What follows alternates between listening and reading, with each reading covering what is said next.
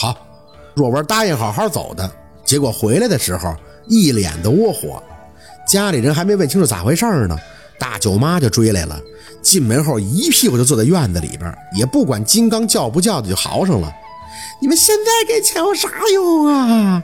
现在给钱有啥用啊？我儿子都走了，要不是你们把钱拿走了，儿子能娶不上媳妇吗？你们赔我儿子，赔我儿子呀！”那明月要出去问问咋回事凤年拉住他，让他闹吧，他就这样的人，累了就走了。宝四没搭理他，本来就烦他，就听他一个劲儿的哭着喊着，直到天快擦黑了，来家里看凤年的邻居们也都开始劝他。这一弄，他刚刚低了点的声音又提起来了：“你们给我说说理啊！哪有奶奶为了看病用孙子娶媳妇钱的啊？现在好了，把孙子给逼走了，这一碗水端的也太不平了呀！不是亲生的，也不能这么不公平吧？”那明月忍无可忍了，在屋里大喊：“谁没端平了？不是把钱给你送去了吗？现在送有啥用啊？我儿子被气走了，你们得给我评评理啊！”村里人大多都互相了解谁是啥脾气，一看这玩意儿没法劝，劝不明白呀，也就只能去找那个藏着一直不现身的大舅。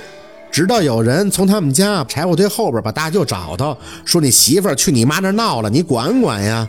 谁都猜不到这个大舅是咋说的。他说他乐意闹闹呗，他不闹屁眼刺挠，我可不敢管，要不然他晚上不让我睡觉。结果这句话瞬间就沦为了笑柄，好信儿的就大声嚷嚷说：“这大舅妈不让他大舅晚上睡觉，那不睡觉要干啥呀？啊，扯犊子呀！”最后搞笑的是，不是大舅把大舅妈来给拉走的，而是大舅妈自己受不了这些嘲笑，回家去找大舅算账的。看见这些，宝四都无语了，心里暗暗的想着：幸亏村里人都知道大舅不是老亲生的。不然，指不定得多丢人呢。晚上家里来了很多邻居看望凤年，来的自然也都是跟凤年关系好的。吃完饭，凤年一边给大家分着一些从城里带来的糖果，一边继续聊着城里的事儿。聊得热闹时，有人就问：“徐大姨，这回没事了，以后就可以继续给人领糖子了？”凤年摇头：“哎，领不了了，那个太累了。医生说呀，我干不了啥力气活了，就得休息。”一听凤年这么讲，识趣儿的也就不再多问了，只是嘴里顺着凤年说着：“哎，那也没事儿，不是还有宝四呢吗？以后给宝四领糖子也是一样。”宝四嫌吵，在屋里待了一会儿，就去院子里逗金刚了。没多一会儿，李雪也跟着来了，他是跟他爸一起来的。宝四没先开口，一直关系就不咋地，他不说话，宝四就装没看见他。就瞄着他围在自己身后半天，才磨蹭着张嘴：“薛宝四，你这鞋真好看。”宝四这才明白，合计他是相中自己的鞋了呀。低头看了看夏文东这鞋买的，大了两个码都不止。宝四保守估计他能穿到小学毕业。嗯，还行吧，我爸给我买的。他仔细看了看宝四的鞋，白色的小皮鞋，这样式我在县里都没见过，挺贵的吧？你喜欢，他倒是不吝惜自己的感觉，点头，好看。那你试试。宝四说着就解开拉带，把鞋往他眼前送了送，看看你能不能穿。他脚上穿了双舞蹈鞋，见宝四这么痛快，还有些惊讶。真的？宝四点头，试试没事的。他喜滋滋的就把脚伸了进去，长短对他来讲也是大，不过他胖，脚也就肥。倒是给撑起来了，比宝四穿是显得合适的，挺好的。在路灯下，他前后仔细的打量，还是大城市的东西好看。那送你了。他愣了，你骗我的吧？真的。宝四大大方方的看着他，只要你帮我辅导功课，当然还有小六啊，那鞋我就送你了。还有以后排值日，要给我和小六安排跟王琦他们一起干，他们能干，我和小六没啥劲儿。我的家庭作业啊，偶尔要是没写完，你得帮我写。哎，对了，还得让你爸给我跟小六打个书桌，一个就行了，但是得长点，我俩用。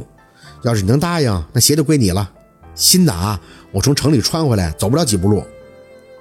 你这么多要求啊？李雪有些迟疑的看着脚上的鞋，别的都行，就是书桌，我怕我爸。那算了吧，你脱下来吧，我自己留着穿。哎，别别别！李雪是真喜欢那双鞋，回去求我爸，他啥事都能答应我的。那这鞋我今天先穿回去了啊。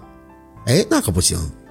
宝四一本正经地看着他，你爸说他打个书桌也就三五天，啥时候桌子给我做完了，啥时候这鞋你拿走。李雪不信任宝四，要是你反悔了呢？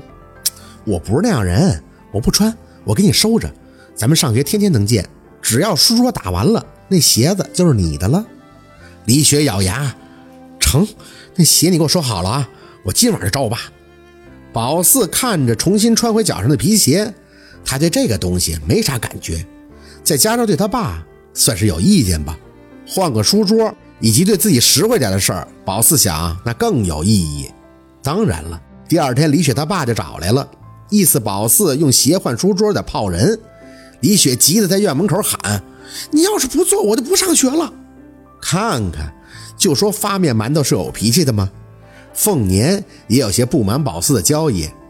四宝，那鞋你爸可是花了四五百给你买的啊，你换啥书桌啊？宝四觉得凤年也是故意的，谁知道这鞋多少钱啊？就张了张嘴，我就觉得大，没法穿。李雪穿正好，他说喜欢，我才跟他换的。要是李叔不答应，那就算了吧。爸，你给我换不换？不换，我现在就不念了。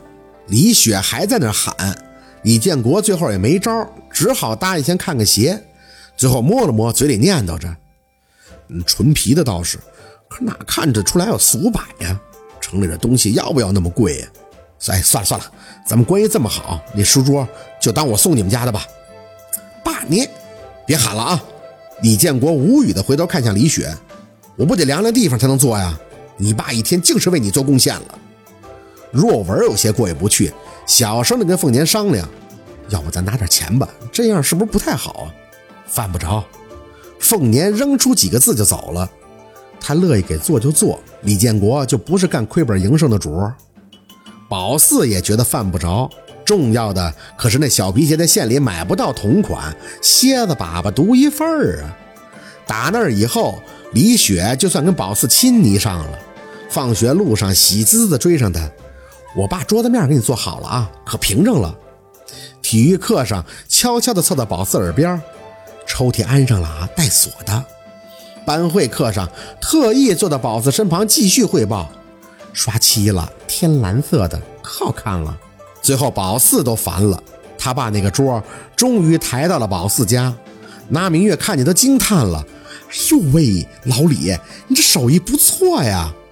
李建国有些无语的看着闺女，乐得跟过年一样，接过宝四的鞋，呵呵，那是你家找的监工好，我给东家干活都没这么细过。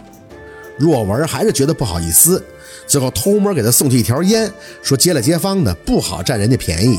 宝四坐在桌子前面挑眉，谁占了？那鞋贵着呢，我乐意换，是他们占我便宜了。凤年摸着桌子笑：“四宝啊，就冲这么漂亮的桌子，你也得好好学习啊，知道不？”“嗯。”宝四重重的点头，手指在桌面上轻轻的摸索，好似一转眼，回眸一笑，几年就过去了。好，今天的故事就到这里了，感谢您的收听。喜欢听白，好故事更加精彩，我们明天见。